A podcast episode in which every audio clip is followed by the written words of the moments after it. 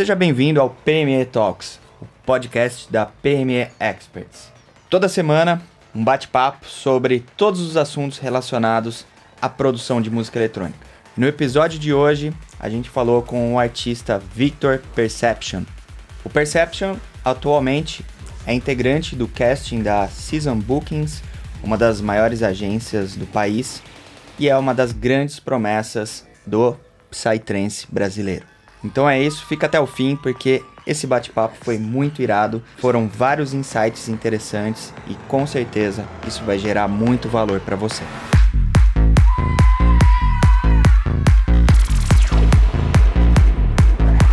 É um prazer enorme estar aqui junto com a galera da PM Experts. Eduardo, muito obrigado por ter feito o convite, né? Por a gente estar tá tendo esse primeiro contato já direto numa live. Isso é sensacional. Ver a proporção, né, dos nossos trabalhos se unindo, né? Nesse momento que é muito crucial a gente ter a união, né? Ainda mais se falando de produção musical, carreira e toda essa galera que acompanha o teu trabalho, que é excepcional. Queria que você contasse um pouco do seu projeto aí, onde você mora, como começou o seu projeto, aquela, aquele apanhado geral aí pra gente começar. Pô, bacana. É, então, eu moro aqui numa cidade vizinha de Porto Alegre, no Rio Grande do Sul. Uh, moro aqui bem escondido e a trajetória aí já tem um, uma longa data. Apesar do projeto ser bem recente, né? É, já tem uma caminhada de estudos uh, de nove anos, tá completando nove anos agora, né, no final do ano. Mas o projeto Perception, desde o primeiro lançamento de tracks, uh, 2016, vai fechar quatro anos agora. Primeira track já lançou pela Alien. Já foi na Alien Records, aham. Uh -huh. E busquei todo um preparo, todo um planejamento para que desse tudo certo, porque eu sabia que era para ser de verdade, para acontecer, somar na cena e, claro, né, poder viver disso de verdade, né? Uh, eu acho que é mais ou menos por aí. Mas antes de tudo isso, foi muita dúvida, uh, bastante coisa para aprender. Aprendi muita coisa sozinho, ralando mesmo, quebrando a cabeça do jeito mais difícil. É, nove anos atrás eu sei como era para aprender. Não tinha muitos tutoriais, não tinha muitas escolas. É, exatamente. Exatamente. E, e aqui no Sul eu não conhecia ninguém, praticamente, que, que tivesse produzindo na época, assim, que realmente compartilhasse algo, né? Era bem, bem inacessível, assim, né? Tanta questão de relacionamento entre os artistas, totalmente diferente de hoje, né? E a questão de pessoas, né, ensinando, né, compartilhando seus conhecimentos de longa data, enfim. Legal. E aí, quer dizer que você ficou então mais ou menos uns, uns cinco anos aí dentro do laboratório, antes de soltar nada, dentro do casulo.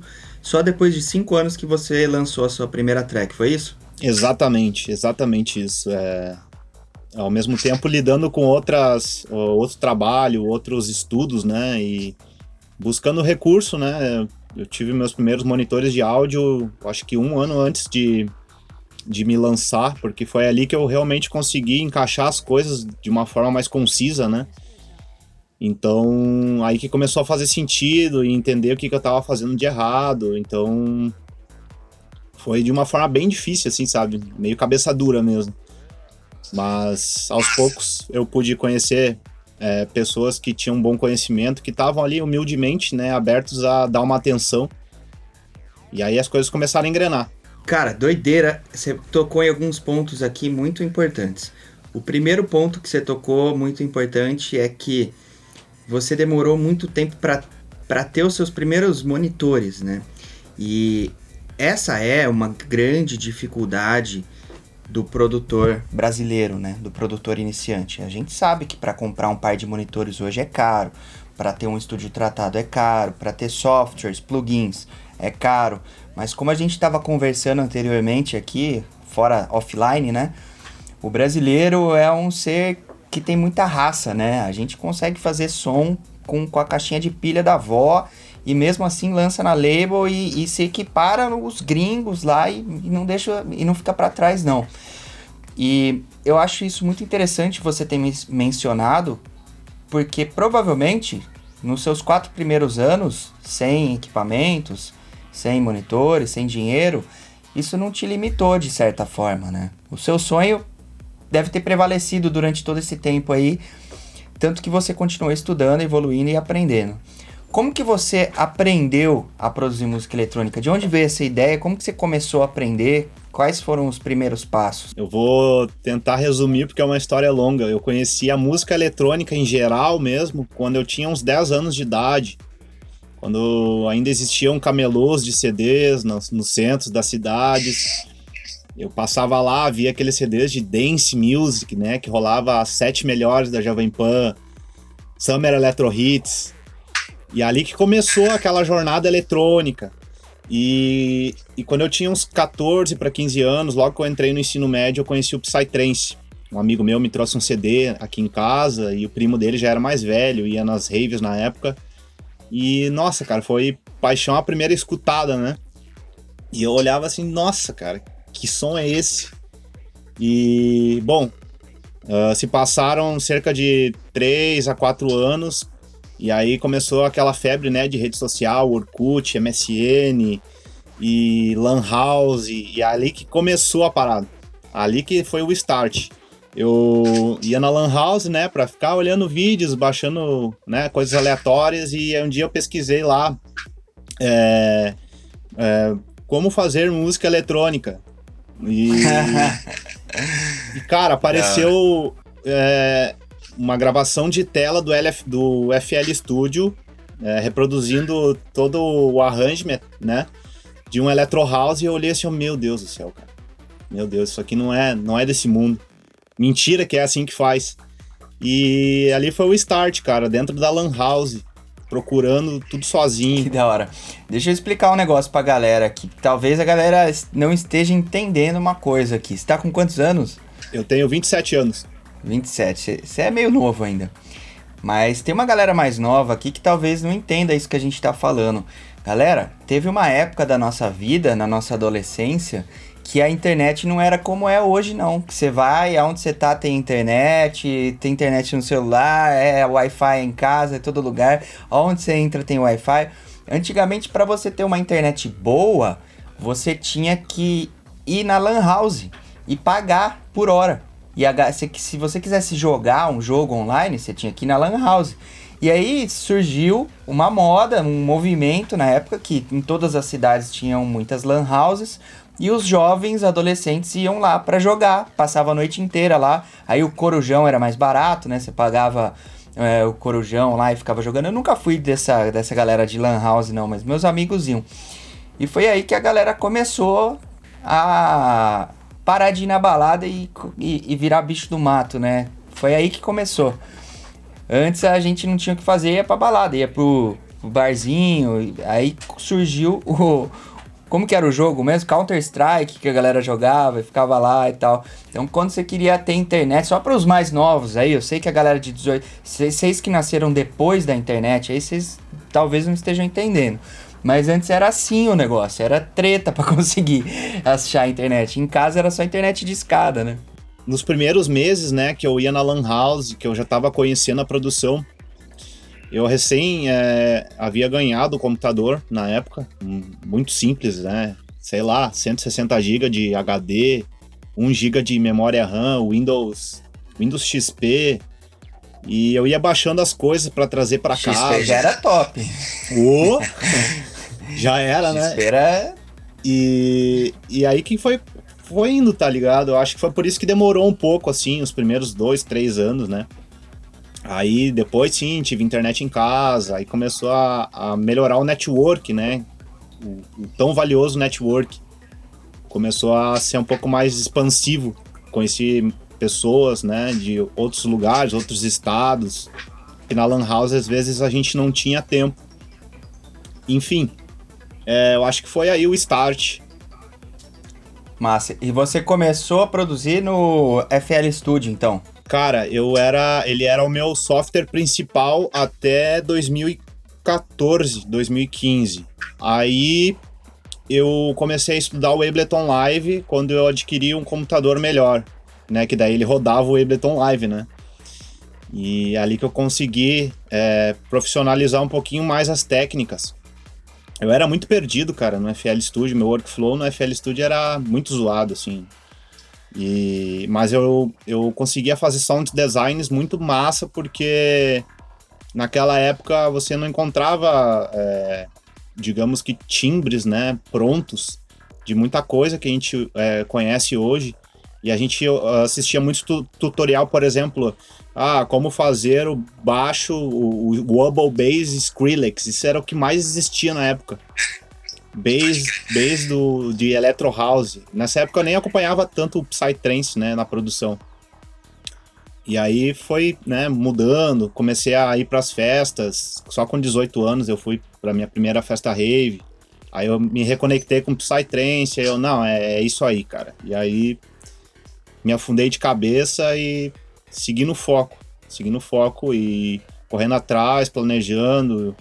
Eu tava estudando administração na época e só sonhando, saca? Dormindo todo dia sonhando, meu Deus, e aquele palco. Um dia, sabe? Eu, eu conseguia me imaginar tocando um som que eu já tinha feito, mas nunca, nunca teve no programa, assim. Eu imaginava aquele som que tava pronto na minha cabeça tocando pra uma galera, saca? Era um sonho Sei lá, cara, eu acho que era para ser assim, entendeu? Não é que era para ser assim, porque quando você mentaliza um negócio com, com muito sentimento envolvido, é, existem duas, coisas que podem acontecer. A primeira é, é mais mágica, né? Tem gente que não vai acreditar que você cria sua realidade através do, do pensamento. E a segunda é que, mais científica, pelo fato de você ficar pensando naquilo, você naturalmente vai tomar ações que vão te levar àquele sonho. Seja o caminho mais subjetivo ou mais prático, ambos vão te levar a realizar aquilo que você deseja. E esse sentimento de dormir pensando nas coisas, de, de imaginar a festa enquanto você está produzindo, eu tenho muito disso também, de estar tá aqui produzindo, aí você fecha o olho e imagina aquela pista, universo paralelo, boom, e quem produz, é, a gente entende essa, essa linguagem do produtor, esse tipo de, de comentário, porque é muito é, é muito sutil, né? Muito verdadeiro. E é muito massa quando você consegue trocar ideia com alguém que, que tem essa mesma percepção, essa mesma perception, né? É. Pois é. Aí você já está respondendo o porquê do nome Perception também, entendeu? É, eu sempre tive essa, essas ideias assim de observar muitas coisas que estão ao meu redor, tanto na questão de técnicas da música quanto na própria realidade. E olha que é, motivos para desistir nunca faltou, mas a força de estar tá aqui todos os dias é a mesma de como se eu nem tivesse lançado o projeto ainda, saca? Ainda mais com essa pandemia agora. Foi uma, uma revolução assim de pensamentos, de workflow sinistro, cara. É, é insano, é insano mesmo. Produzir, chegar num nível interessante, não é fácil. Eu sempre falo isso pra galera. Não é fácil. Não é fácil. Eu nunca vendo esse sonho para ninguém que vai ser fácil. A gente dá os caminhos melhores, vende curso. Os cursos aceleram muito o processo hoje em dia. É, o caminho é muito mais encurtado, mas não quer dizer que seja fácil. E você só consegue resistir à pandemia, à falta de internet, à falta de apoio, à falta de, de conexão com as pessoas, de amizade, de networking, de tomar porrada o tempo inteiro quando você faz algo que realmente tem sentido. Quando você fala que você fecha o olho e imagina uma festa, é porque você está fazendo o negócio pelo motivo mais puro possível, né? Você não está pensando no cachê que você vai ganhar, no Ibope que você vai ter, você tá ali pelo sentimento mais puro. Eu acho que essa é a grande chave para você ter resultado em qualquer coisa que você for fazer, seja arquitetura, seja música eletrônica. Se você gosta de arquitetura, porra, você tá estudando, você cara, imagina um prédio que você construiu, que do caralho, um prédio, uma obra. Então eu acho que esse é o caminho que muitas pessoas é, fogem por pressão social, por querer cumprir, responder a expectativas de familiares, de querer se mostrar para outras pessoas, de fazer o que não gosta. E na música eletrônica, a gente tem esse privilégio porque eu acredito que a maioria que entra na música eletrônica entra porque gosta, entra porque quer. Não é porque o pai falou: "Você vai fazer música eletrônica, meu filho". Quem dera, né? o pai fala assim: "Você vai fazer direito, porque o papai é advogado". Não, eu, o pai não vai falar. Você vai estudar lá na PME Experts para aprender música eletrônica. Então a gente faz isso como um movimento rebelde até muitas vezes e porque a gente realmente gosta disso, né? A gente faz o negócio por puro amor. Isso é, eu acho que é, é muito louco, é muito romântico na nossa profissão. Com certeza, com certeza. E você tocou num, num detalhe ali que é bem interessante ressaltar, às vezes, as pessoas que estão aqui nos acompanhando agora, né? Muito obrigado a todo mundo que está aqui. É, eu sei que muitas vezes pode se sentir mal por estar tá abrindo mão de alguma coisa, ou pensando, putz, meus amigos estão lá em tal lugar agora e eu não tô, ou sei lá, bah, ah, a galera não tá levando fé em mim. Pô, cara, isso aí é, é normal e no final das contas tudo tem um motivo. Eu abri mão de, de, de relacionamentos, de família, né, num certo ponto. Uh, abri mão de, sei lá, de convites para muita coisa, né? Eu lembro que tinha épocas que, nossa, tinha festivais incríveis. Eu moro numa região aqui onde existem diversos festivais incríveis e vários amigos indo, né, mandando fotos, eu acompanhando tudo e eu aqui, né, ralando assim, pensando, putz, que coisa, né, cara? Verão de 30 graus, o cara dentro de casa no verão, dezembro, todo mundo na praia. Virada de ano, né? Meia-noite, passou a meia-noite, já tô aqui de novo. E por aí vai, cara. É, é surreal mesmo, só tendo muito amor. Isso aí é. Sem dúvidas, sem dúvidas. É. Você tem que ter uma certa maturidade para falar não para muitas coisas e para enfrentar muitas pessoas quando você decide correr atrás dos seus sonhos, seja ele qual for. Porque os primeiros que vão é, te criticar, os primeiros que vão desdenhar, fazer piadinha no Natal são os seus familiares. E muitas vezes eles vão fazer isso não por mal, eles vão fazer isso na maioria das vezes por amor, por cuidado. Seu pai vai falar, mas meu filho, você tá louco fazer isso? Sua mãe vai falar, mas quer gastar dinheiro com isso agora? Pelo amor de Deus, você tá pirado, você quer largar seu trabalho. Não, não recomendo que você faça isso, tá? Até falei no Stories hoje. Depois a gente fala sobre isso. É, mas os primeiros que vão te questionar são os familiares, depois os amigos. Os amigos começam a falar, ó, oh, o DJ aí, ó, oh, o DJ não sei o que lá, mas sabe com aquele sarcasmo? E depois que você passar por tudo isso, aí eles vão falar, mas eu sempre acreditei nesse moleque. Esse cara, eu sabia que ele ia dar certo, ele era muito dedicado, sabia que ele ia dar certo. Então o ciclo é sempre assim, as pessoas começam a, a brincar, questionar, desdenhar por exemplo, no Instagram, a galera, você começa a fazer Instagram, começa a ter mais fãs, a galera já chega, os seus brothers de infância, ó o blogueirinho aí, ó, ó o blogueirinho, fica fazendo stories lá, sabe? E daqui a pouco você tá com milhares de fãs lá e ele vai ser um dos fãs também. Então é, é uma parada que precisa ter a mente no lugar para conseguir lidar com isso. Não é fácil, não é, não é simples, tem que amar muito o que você faz.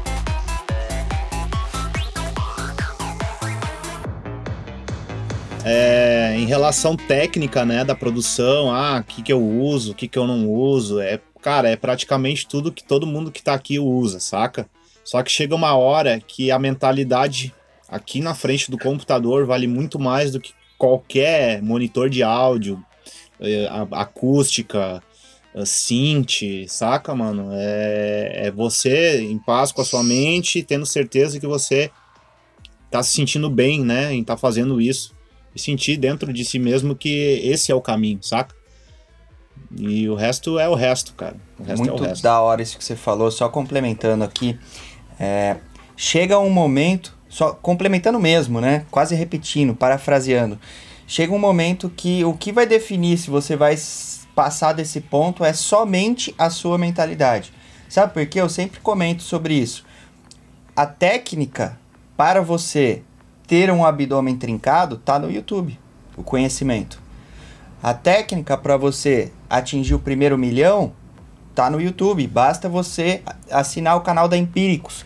Você vai investir 10 reais por mês, daqui não sei quanto tempo você vai estar tá com um milhão. Mas quem é que faz isso? Pouca gente. Por quê? Por causa da mentalidade, não é por causa do conhecimento. Conhecimento tá aí, virou commodity hoje em dia. É a mentalidade que vai te levar para o próximo nível. E é por isso que o melhor jeito de você aprender é moldando, modelando, né, como se fala, os caras que estão lá em cima, os caras que já romperam algumas barreiras. E é por isso que eu decidi fazer o PME Talks, para falar com os caras que já romperam muitas coisas, para trazer esses insights, principalmente de mentalidade, pra gente aqui.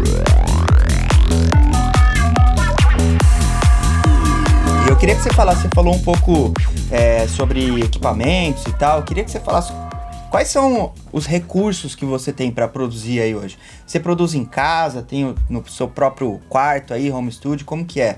O que, que você tem de maquinaria aí para produzir? Pô, bacana, cara. Então, uh, o meu setup aqui ele é relativamente básico, né? Uh, no começo da carreira ali, quando comecei a lançar minhas músicas, eu tinha um par de KRK uh, de 5 polegadas, uma placa de áudio da Audiobox. E e um tratamento acústico bem básico, né? E hoje eu tenho aqui um par de HS5 que eu vendi faz poucas semanas, inclusive. E eu tenho também um par de Microlabs Solo 7C, que são caixas acústicas, né? É, mais para um home theater, digamos assim, mas elas são bem legais. Mas é provisório, provisório, né? E eu, uh, interface de áudio, eu tenho uma Motu MK3 Hybrid, né? Que é USB. Tem um teclado MIDI aqui, bem, bem simples mesmo. Uh, só para tocar algumas melodias, né? E computador bem basicão também, um i5, 1 tera de HD, que já tá no limite também. Tratamento acústico básico aqui, uh, bass traps nos quatro cantos, uh, algumas placas absorvendo as primeiras reflexões, uma no cloud aqui, que é o teto, né? E, cara, eu acho que é isso. Nada demais. E, e o resto tá dentro da minha mente mesmo. Eu fico muito feliz de saber que uma sonzeira desse nível sai de poucos recursos. Eu não sei, para mim a hora que você tava falando deu uma chiadinha, mas ele falou, galera, que ele tem um par de monitores que não é nem monitor, é um par de caixas acústicas. E veja bem, alguém mencionou aí a música dele com Ground Bass e Tijá, é fenomenal. Cara, que track foda, que qualidade do caramba. Aliás, não só ela, né? Todas as tracks eu fiquei ouvindo hoje no Spotify além de me agradar muito o seu estilo, é um, um som que me agrada realmente sem, sem puxar saco aqui. Eu gosto de um som mais underground. E seu som, ele é um som bem underground, mas ao mesmo tempo ele é palatável, né? Ele pode ser tocado aí em outros lugares, eu imagino mais mainstream, que vai cair bem também. Como você define o seu som hoje?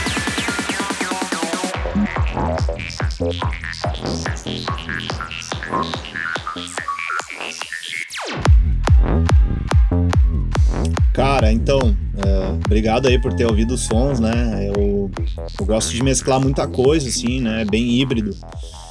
Uh, então, no começo do projeto, ele era mais enraizado no progressive trance, né? Tanto na questão atmosférica, uh, na questão harmônica, o jeito que estoura os drops e o jeito que continuava, né? E com o tempo, fazendo colaborações com outros amigos, aprendendo um pouco mais de sound design, que eu não manjava tanto, uh, não tinha. Como é que eu posso te falar? Eu não, não, não conseguia fazer alguns timbres ainda, né? Então eu tive muitas colaborações com amigos que fazem Fulon, uh, Prog Dark, e isso pô, me trouxe um. Como é que eu posso explicar, cara? Um mindset diferente. Então, eu consigo mesclar hoje um pouco de, de progressive, de techno e full-on ao mesmo tempo ali. Então, eu posso, eu posso criar diversos caminhos, né? Eu não consigo definir um estilo é, único, porque eu já toquei em diversos line-ups onde eu peguei a pista de um cara super underground, toquei um som pista e passei para um, um som mais pista ainda, ou ao contrário, pegar um som uh, de um artista muito, muito comercial, mais pista, né? E, e ter que fazer uma transição mais underground para cair num som muito fechado, darkness, assim, sabe? Então é uma coisa bem híbrida mesmo. Eu sou bem aberto a respeito a isso. Muita gente me pergunta, né? Ah, que estilo você toca? E eu fico, pô, cara, como é que eu vou explicar isso, né? Depende da hora. A galera meio que associa a um psy-techno, né? Mas é, é, é mais ou menos isso, é mais ou menos isso. Não, não, não consigo definir exatamente um gênero, saca? Isso é muito bom, né? Eu acho que isso é irado, você transitar entre várias vertentes livre, né, desses rótulos. Você ouve uma música, ela parece mais full on mesmo, outra prog dark, a outra já tem mais cara de prog, outra com essa pegada mais moderna misturada com techno. Eu nunca tive a oportunidade de ver um set, mas deve ser, deve ser uma jornada massa. Pô, é massa, mano, é massa demais. É... Então, os sons mais novos que eu fiz agora durante a quarentena, ele tem uma pegada mais techno, com umas timbragens mais full-on, assim, uma coisa mais voltada para synths analógicos, por exemplo, né? Né? Meu sonho era ter um hack aqui, mas por enquanto ainda não há, não há como, né? Então a gente se vira como a gente pode. E quais são os, os VSTs que você curte tirar esses timbrão aí? Cara, eu uso bastante o Silent e o Serum. Esses são os que eu mais uso. São os que eu mais uso. E às vezes, quando eu quero é, uma texturinha diferente, assim, eu procuro algo é, na coleção do Arturia. Mas é muito difícil eu utilizar eles. Bem raro, assim. Mas eu gosto. Gosto bastante. Albino também, quando eu quero fazer algo mais fulon. Esse é clássico. Nossa, Albino é antigo. Quando eu comecei a produzir, eu lembro que eu tinha um Albino, só usava preset, não sabia mexer em nada. Depois eu nunca mais tive, nunca mais ouvi dizer do, do albino. Ninguém usa mais, né? Pouca gente usa albino. Acho que saiu de linha, né? Talvez. Não sei. É, eu não sei te dizer, cara. Eu uso bem pouco, assim. Mas o Silent e o Sério, para mim, é indispensável. Indispensável. Sem eles não tem, não tem som. São os dois. Os dois principais hoje em dia, eu diria, né? Principalmente o Sério, né? E aí rolou até um banco de um banco de presets aí nessa pandemia. Como que foi esse banco de presets aí do, do Silent? É, então, uh, em 2019 até o começo de 2020, tava bem corrido, graças a Deus, tinha muita, muita gig bacana aí, muita correria de viagens e essas coisas, e alguns planos eu não conseguia pôr em prática, né? Muita gente me procurava para fazer algum tipo de mentoria, masterclass, é, até mesmo banco de presets já tinha em mente. E a pandemia me proporcionou esse tempo, né, para fazer isso. Planejei, né, busquei informações de como que eu poderia vender, né, pesquisei, fiz enquete com a galera no Instagram uh, ah, para saber, né, se o pessoal tinha interesse. Muita gente ficou curiosa mesmo e quando eu lancei, pô, foi sensacional, sensacional mesmo. E querendo ou não, me trouxe uma, uma renda bacana para me manter agora durante a quarentena. Olha a mentalidade, né, galera? Você vê que a pandemia pegou todo mundo de surpresa, mas de repente o cara olha para uma habilidade que ele tem e pensa: como é que eu vou monetizar essa habilidade? E transforma isso em algo e faz acontecer. Acho isso do caralho. É, então, uh, isso também abriu um pouco a minha mente, porque eu tava focado 100% em gigs, né, em, em, eventos, e, e às vezes eu ficava pensando, pô, eu preciso buscar uma saída, cara, eu preciso buscar uma saída. Isso ainda quando tipo, tava tranquilo de festa, sabe? E, e aí veio o momento, veio o momento exato, assim. Foi em maio o lançamento, logo que começou a quarentena, assim, eu já, já tive que agilizar. Se a galera quiser comprar esse, esse banco de presets aí, como que eles fazem?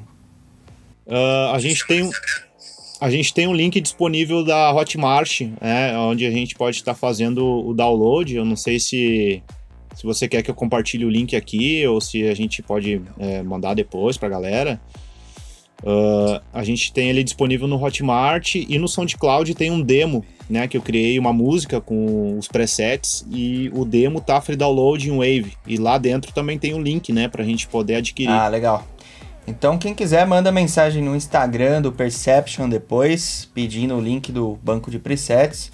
E você falou que tá saindo um outro aí do Serum agora? É, então, eu tô finalizando o banco do Serum, tô criando o arranjo, né, da, da música que eu vou fazer o demo. E, cara, tá bem bacana. tô aprendendo bastante coisa do Serum que eu não conhecia ainda, né? Eu fazia coisas muito básicas nele, então isso também tá me ajudando a estudar um pouco mais o Serum. Eu sou aquele cara assim que debrulha o synth, saca? Eu vou lá no fundo da raiz lá, entendeu? Inicio tudo e, e vou é, esculpindo ele ali, né? E dentro do próprio Serum você já consegue mixar, deixar comprimido, equalizar e deixar praticamente pronto, né? Para passar para áudio e ser feliz. Não tem erro. É verdade. Não tem erro. Aquele hack de efeitos é muito foda. Ele é uma mistura de.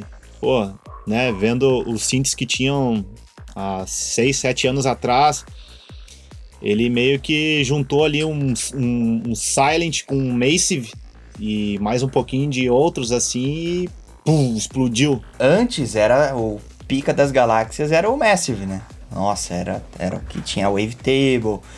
Mas ele era meio cascudo de usar, né? Meio. Aí veio o Serum, puta, com uma interface muito foda. E, cara, o Serum é, é demais, mano. Eu curto demais.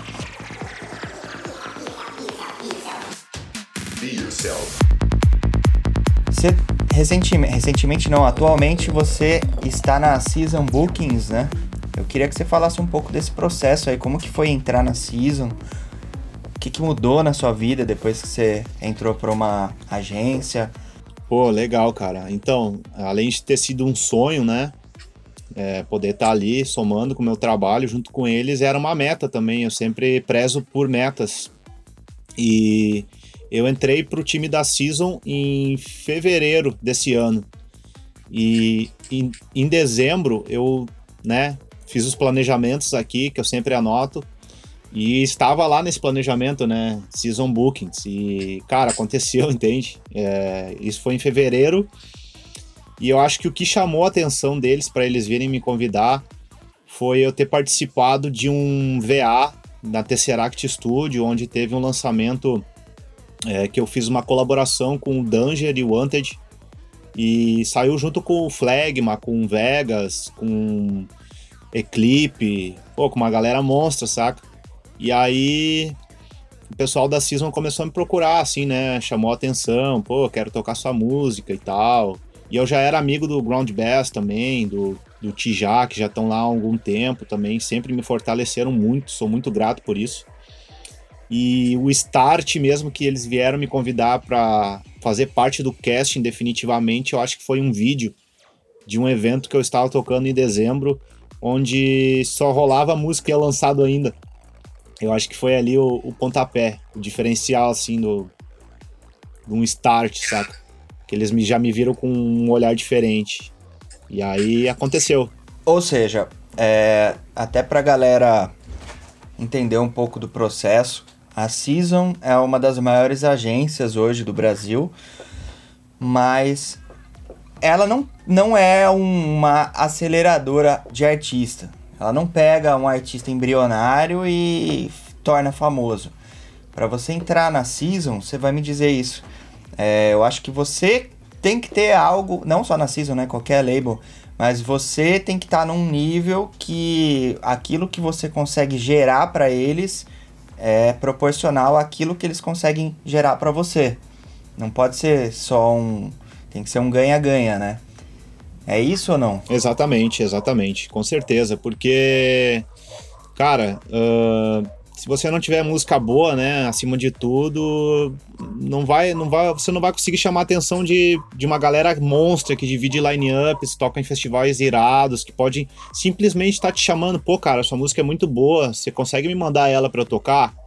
né? Vou tocar antes de tal monstro ou depois de outro, entendeu? E aí que começa, né? A galera vai lá, testa sua track vai gerando network, né, cara? Network é, é vida, né? Contato com as pessoas. Eu prezo muito por isso, né? O contato real com as pessoas. A gente é fã de muitos caras aí, mas eu prezo muito pela realidade, os pés no chão, né? Contato com as pessoas. Então, isso aí é um diferencial, cara. Eu falo sempre isso pra galera nas lives. É, cara, networking, você precisa ter a, a, a casa organizada.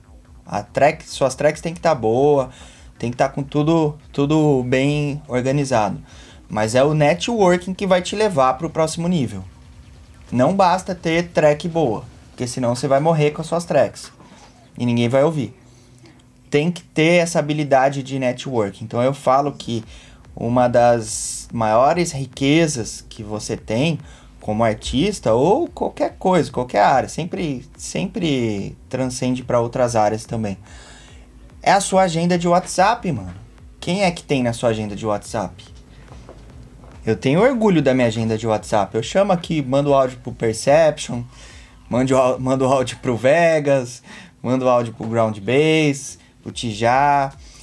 Por quê? Porque eu tô interessado? Eu, não, não é isso. É que a gente vai fazendo amizade, vai um trocando ideia com o outro. E só que, pô, quando for rolar alguma coisa, quem que você vai chamar? Você chama um amigo seu, você chama quem tá mais próximo. Quando surge uma oportunidade, você vai lembrar de quem tá mais próximo, de quem falou com você recentemente. É igual você vai fazer um casamento. Ano que vem eu vou casar. Pô, você não lembra dos brother que você não fala há muito tempo. Você lembra de quem tá mais próximo, quem tá mais perto de você. Você não vai chamar pro seu casamento o cara que você não vê desde os 5 anos de idade. Então esse, essa parada de networking é sério. É sério. Tem que, você tem que levar isso com, com uma seriedade. Nutrir a sua lista de WhatsApp. Sua lista de WhatsApp é uma parada séria. Eu acho que, que essa é uma sacada que pode mudar o jogo.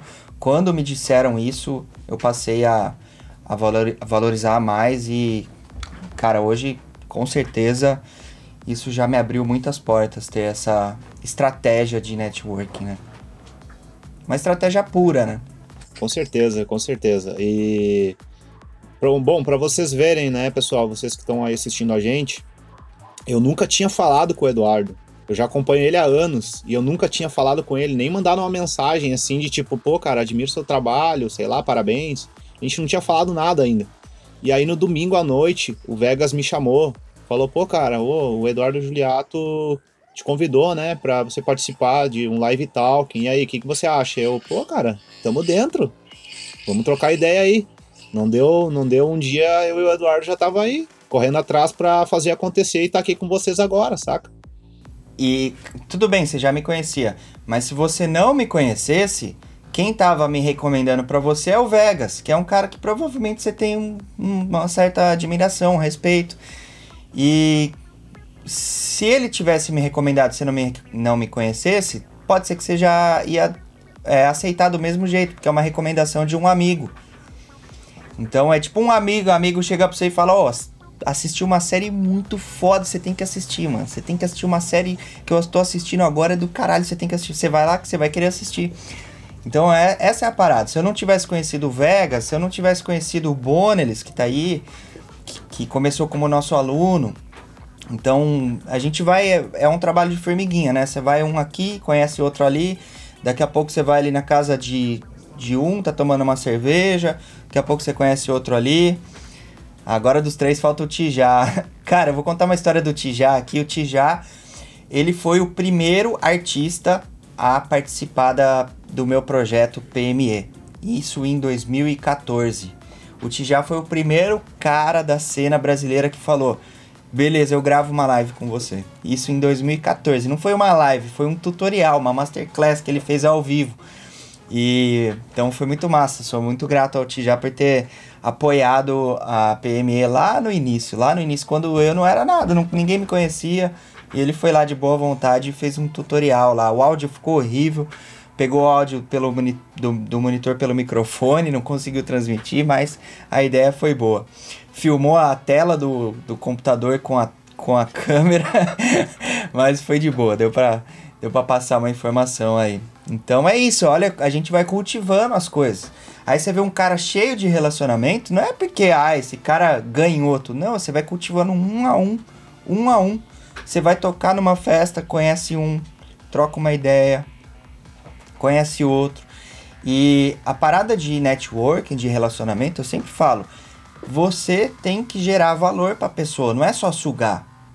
Você tem que começar servindo de alguma forma.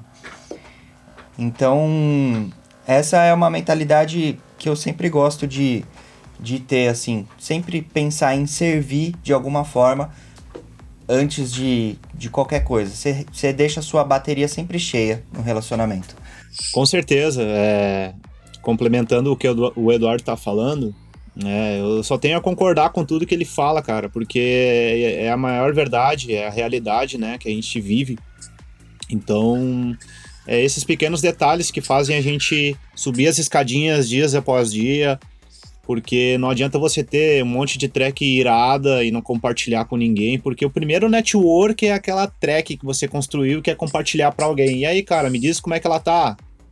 O que, que tá faltando aí? Pô, tô com dúvida nisso, tô com dúvida naquilo. É ali que começa, né? Aí depois a gente chega nesse ponto, né? De estar tá aí compartilhando uma live, de tocar num evento. Às vezes o, o dono do evento é seu maior fã, mas você só vai saber se você entrar em contato com o cara ou se alguém indicar, enfim. Network, é, relacionamentos, né? É arte, cara, é arte. Eu acho que uma técnica de. A galera me pergunta qual que é a técnica de networking que você faz, que você usa. A técnica de networking que você, você mais deve usar se chama óleo de peroba. Você passa óleo de peroba na cara e mete a cara, mano. Vai falar com a galera. vai falar com os caras, velho. É, não, tem, não tem essa. Você vai falar sem, sem sugar, sem querer sugar. Você, você tem alguma coisa para oferecer? Você oferece. Às vezes você não tem nada, mas você pode curtir um post do cara. Você pode compartilhar uma track que ele publicou. Porra, olha o valor que você tá gerando. Você é fã do cara? Compartilha um negócio dele. Hoje o Ground Base compartilhou o, a nossa live daqui. Por quê? Porque antes de ontem eu compartilhei a dele, que ele vai fazer, a masterclass dele. Eu não quero nada, não vou ganhar nada com a masterclass dele. Não tô ganhando comissão, mas eu compartilho lá no meu perfil. E aí ele vai compartilhar a nossa live aqui. Então é troca, né? Network, networking é troca. Eu acho que essa é a parada. Nunca pode ser só um sugando e o outro doando, senão fica acaba rapidinho. Você entrou na agência, começou a encher a agenda de festas. O que, que mudou na sua vida depois que você entrou na agência? Pô, cara, agora tu entrou num assunto bem delicado, assim, ó. Eu entrei na Season Bookings em fevereiro. Cara, teve um mês de agência. um mês antes de começar a pandemia. Já estavam sendo confirmados diversos eventos uh, surreais, assim, que eu olhava assim, sério mesmo que eu vou tocar nesse rolê, cara, não acredito, meu Deus. E deu um mês e começou a pandemia, saca? Então eu não tive o retorno de eventos, né, propriamente dito com eles ainda. Mas a relação com a equipe em si, ideias de marketing, é, de relacionamentos com as pessoas, é, o suporte em si, cara, não tenho nem palavras, né? É um potencial que vai me ajudar muito a poder voltar o mais breve possível para a pista e conhecer toda essa galera que está aqui com a gente e voltar para outros lugares que eu já pude conhecer, é, graças a Deus, antes de tudo isso aconteceu, né, pude participar de alguns festivais muito bacana também. Então, sem palavras, não, não tenho do que reclamar, só aguardar. Você falou de planejamento de marketing. Como que é, mais ou menos, um planejamento? Pô, você entrou numa agência, mas não é todo mundo que tem essa oportunidade. O que, que você acha que uma pessoa, um produtor que está produzindo as suas tracks ali, poderia fazer em relação a marketing? redes sociais, esse tipo de coisa. Você pode compartilhar alguma coisa, tipo, de ideias que a agência te deu, alguma coisa assim, para o seu projeto, para profissionalizar mais? Claro, com certeza. Uh, esse também é um ponto que eu considero importantíssimo. É, principalmente lá no começo da minha carreira, que me ajudou também a lançar na, na Alien Records desde o começo, né? Que, bom, desde o princípio de como você comunica, né, a sua arte é, para as pessoas, né? Uma música nova, uh, o texto, né, que você vai compartilhar em relação à música, se faz coerência com a história da música ou com a sua história, né? E, e da parte gráfica, né? Que é a expressão através de artworks, através de vídeos, né? Animados, por exemplo. É, isso daí também é, é bem importante. E tem um amigo meu que começou a carreira dele audiovisual praticamente junto comigo. E ele mora aqui no sul também. Ele se chama Ismael, é da Two Feet Underground. Ele começou trabalhando com eventos, né, fazendo fotografias e vídeos para eventos. E quando eu pude dar o pontapé inicial, ele estava ali, né, disposto a trabalhar junto comigo na criação das artes, uh, das animações, então, acho que isso também foi um diferencial. Né? Tem coisas que a gente não conquista sozinho, né? A gente não consegue fazer tudo sozinho. Então, acho que aí também é um, é um diferencial. Nem todo mundo tem a, eh, essa oportunidade, mas eu acho que o network é interessante nesse momento. Mais uma vez. é, resumindo, então, você falou que beleza, você tem que fazer música boa, isso é o arroz com feijão, não tem como, como isso é o básico, né, galera? Agora, terminou a sua música, tudo que você vai fazer para colocar essa música no mundo é importante, desde a arte, a artwork, a, se vai fazer um videozinho animado, se vai fazer, nem que seja capa estática, um vídeo de capa estática, mas pensa que você está lançando um projeto no mundo. Imagina que uma empresa vai lançar um celular novo. Eles não vão simplesmente colocar num Instagramzinho lá o celular. Eles vão fazer uma campanha.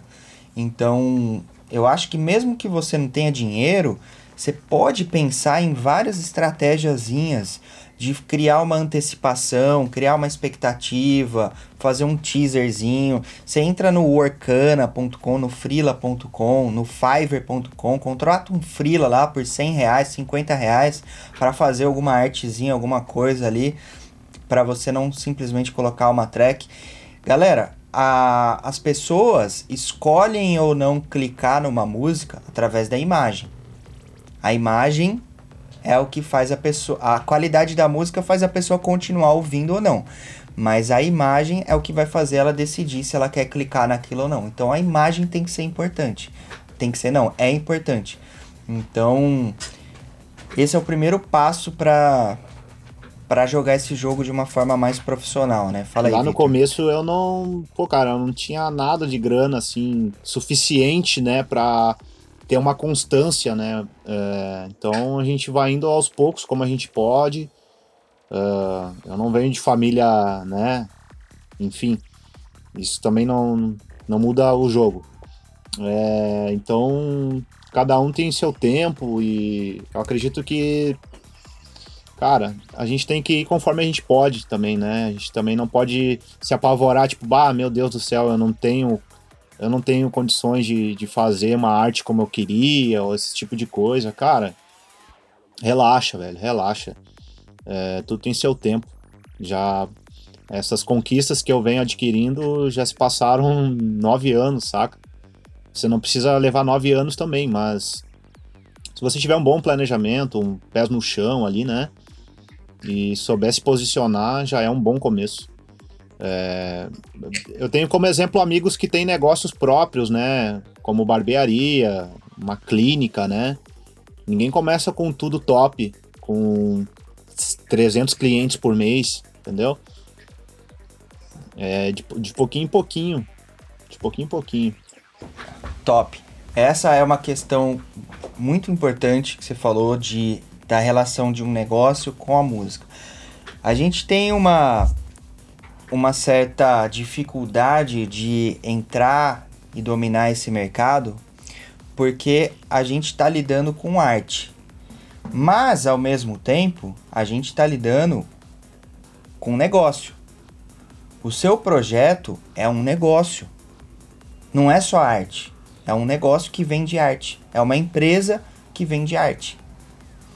Então, a gente precisa começar a internalizar um pouco dessa mentalidade de que você precisa desenvolver o seu projeto como um negócio que tem departamentos.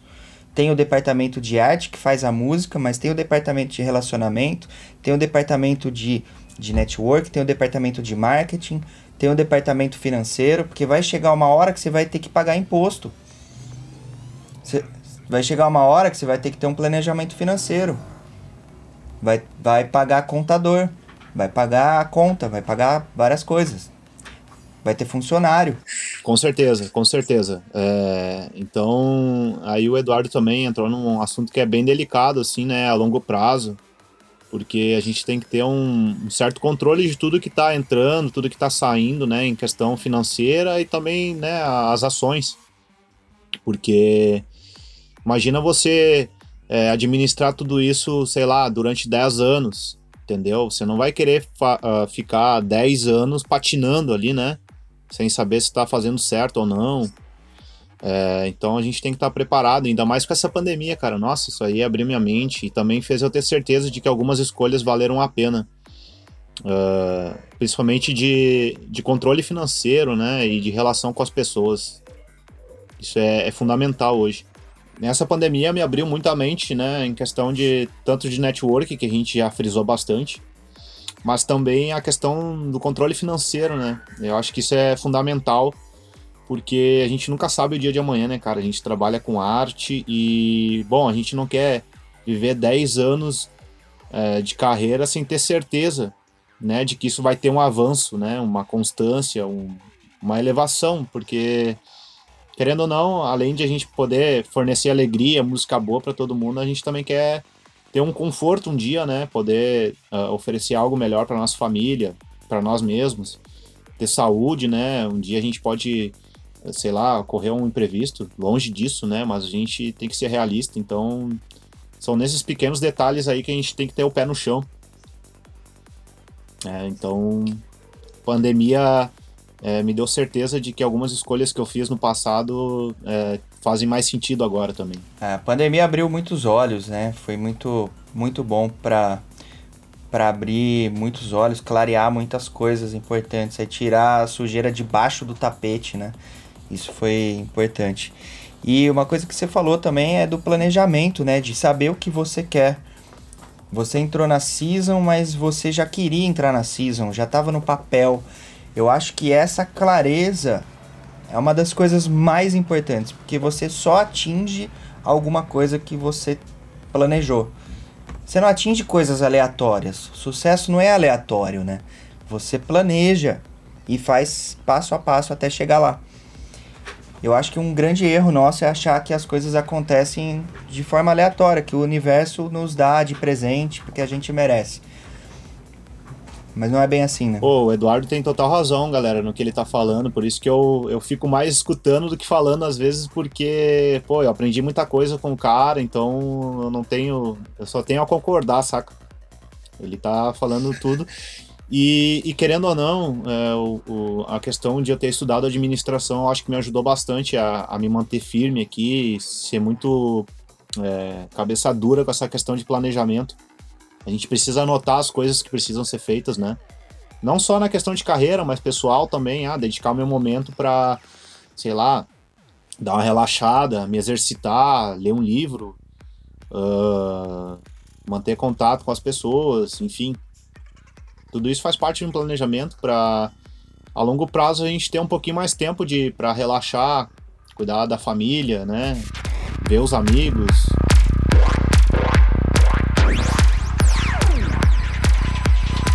E a gente está se aproximando do fim aqui. Eu queria que você me falasse, para a gente finalizar, duas coisas. Primeiro, quem é que te inspira nesse, nesse mundo da música eletrônica? Quem são suas inspirações? Uma ou duas pessoas? E segundo, um, uma mensagem, um recado para quem está começando, para quem está nesse mundo da produção aí. O que, que você daria de conselho para essa galera? Bom, em questão artística, né, musical, Eu sempre me inspirei muito nos artistas internacionais, mas não pensando na questão, sei lá, de uma idolatria exacerbada, assim, tipo, meu Deus, o cara é um deus. Não, o cara é uma pessoa normal como qualquer outra, entende? Só que aí eu, o, que, que, eu, o que, que eu penso? Pô, eu vou analisar esse cara, mano.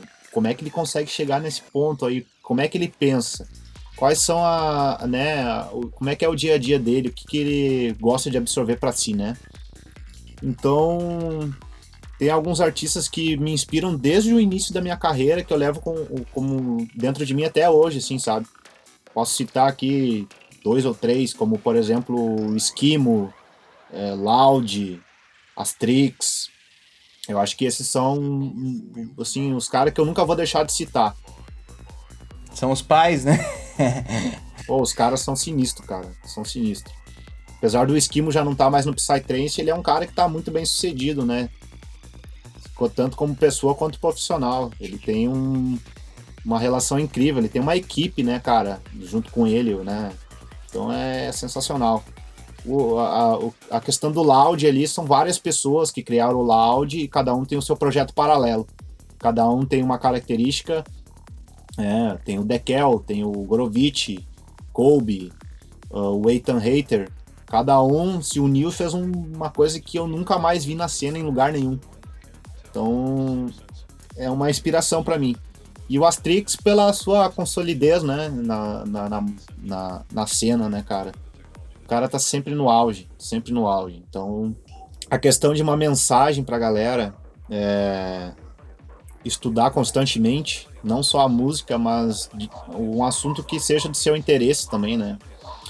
Mas se tratando da carreira, né, estudar sempre, porque o que a gente sabe hoje, tudo que vocês admiram que eu faço hoje, pode ser que não funcione mais daqui dois, três anos. Então eu preciso estar sempre me atualizando. Assim como um médico, um cirurgião precisa estar se atualizando anualmente para não correr nenhum erro, né? E cuidar da sua saúde, cara. Cuide da sua saúde, tanto mental, física e espiritual. Né? Cada um tem seu caminho para buscar esses recursos, mas eu acho que é importantíssimo você cuidar disso porque a longo prazo faz muita diferença. Nem todo mundo vive de alegrias, né? E, e, e também não só de tristezas, obviamente. Mas a gente tem que estar preparado para tudo. Muito massa. Você vê que, cara, toda vez que eu faço entrevista com algum artista que, que tá conquistando é, um espaço interessante, é, as ideias convergem sempre para o mesmo ponto: estudar, cuidar da saúde, espiritualidade, cuidar da mente. Você vê que esse mundo de, de muita doideira não se sustenta. Se você tem uma vida muito louca, um estilo de vida muito louco, isso não se sustenta. E quando a gente quer atingir alta performance na vida, você precisa melhorar a sua própria vida, cuidar do próprio corpo, cuidar da própria mente, senão uma coisa fica desbalanceada com a outra e você não vai chegar muito longe. Com certeza, cara, falou tudo. É, Saúde é, é, é tudo, cara. É, quando eu tava na, na correria de viagens e tudo mais, eu não tinha tanto tempo para isso. E hoje para mim é uma prioridade, assim, principalmente depois que voltar tudo, né? Para mim vai continuar sendo uma prioridade. Me ajudou muito na, no workflow aqui, né? A ter clareza mental na hora de agir dentro do programa, né? Porque o computador ele vai programar o que está dentro da sua cabeça, né? Cara, irado, valeu demais pelo papo aqui, passou muito rápido, como sempre. Por mim eu ficaria a noite inteira aqui trocando ideia, mas a nossa proposta é não passar muito de 60 minutos. Então, só agradecer, como a galera fala aí, só agradecer pela sua participação aqui, foi muito massa. Obrigado pela gentileza aí de trocar essa ideia aqui com a gente. Ajudar um pouco com a sua mentalidade, com as coisas que você passou aqui para nós. E só desejo sucesso para você depois dessa pandemia aí. Quero muito ver seu projeto voar, beleza? Muito obrigado, galera. Todo mundo que tá aqui. Tem muitos que mandaram, que eu vi ali mandando mensagem, que eu já tenho contato, né? E agradecer ao Eduardo também, é um prazer enorme estar tá te conhecendo como pessoa e já ter acompanhado seu trabalho a, a longa data. Isso só me dá mais certeza de que vale a pena assistir cada aula que você é, se convida para participar. São só uma galera que, que sabe o que faz. só tenho a agradecer. Eu agradeço todo dia por ter essa oportunidade. E é isso aí, galera. Até a próxima.